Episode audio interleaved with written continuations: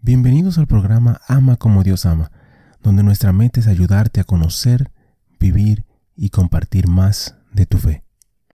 Ven Espíritu Santo, llena los corazones de tus fieles y enciende en ellos el fuego de tu amor.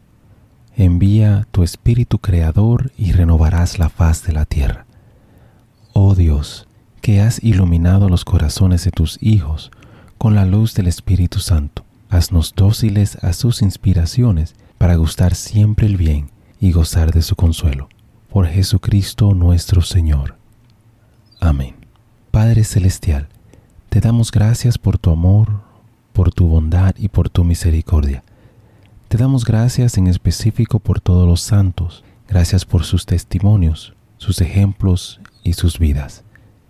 Te pedimos que les permitas seguir intercediendo por nosotros y que nosotros podamos seguir sus ejemplos de humildad, fe, valentía y amor.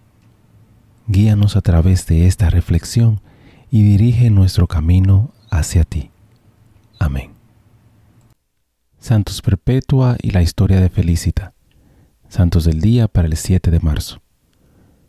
Cuando mi padre en su afecto por mí estaba tratando de desviarme de mi propósito con argumentos y así debilitar mi fe. Le dije, ¿ves este recipiente? ¿Ves este recipiente?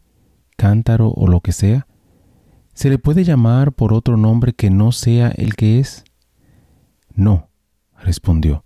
Así que tampoco puede llamarme a mí por otro nombre el que no soy, un cristiano. Así escribe Perpetua una joven bella, educada, noble de Cartago, en el norte de África, madre de un niño pequeño y cronista de la persecución de los cristianos por el emperador séptimo Severo. La madre de Perpetua era cristiana y su padre pagano. Continuamente le suplicaba que negara su fe. Ella se negó y fue encarcelada a los 22 años. En su diario, Perpetua describe su periodo de cautiverio. Qué día de horror. Terrible calor debido a la multitud, duro trato por parte de los soldados.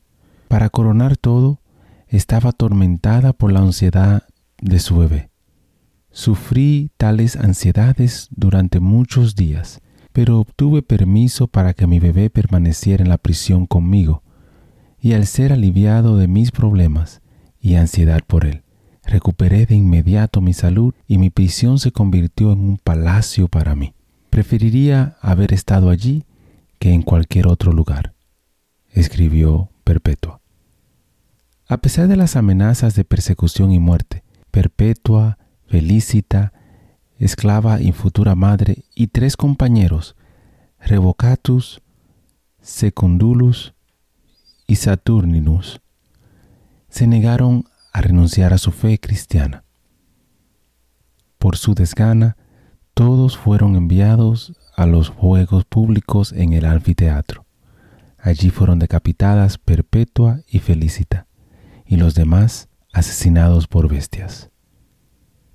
Felicita dio a luz a una niña unos días antes de que comenzaran los juegos. El registro de Perpetua sobre su juicio y encarcelamiento termina el día antes de los juegos. De lo que se hizo en los propios juegos, que se escriba quién lo hará. El diario fue terminado por un testigo ocular. Reflexión. La persecución por creencias religiosas no se limita a los cristianos en la antigüedad.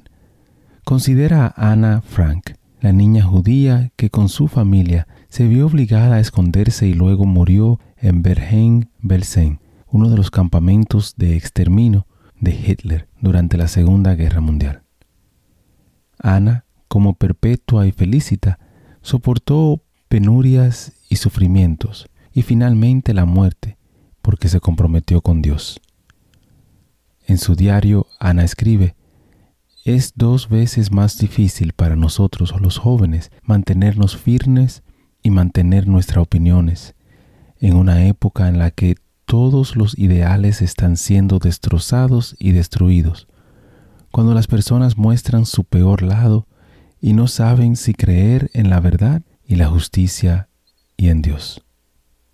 Hermano y hermana, te invito a pedir por todos los que son perseguidos por su fe y a reflexionar en cómo tú puedes ayudar a disminuir o eliminar las persecuciones.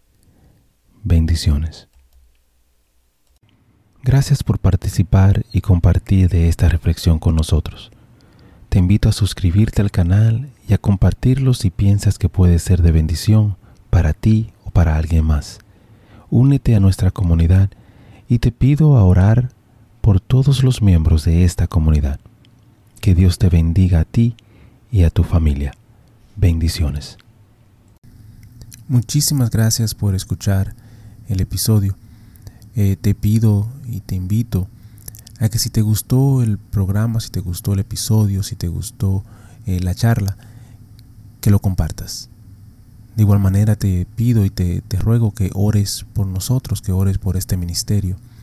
Y que si te gusta también que puedas buscar en nuestra página, visita nuestra página amacomodiosama.com, nuevamente amacomodiosama.com, para encontrar artículos, canciones y oraciones, las cuales espero en Dios que te ayuden a conocer, a vivir y a compartir tu fe. Bendiciones, que Dios te acompañe hoy y siempre.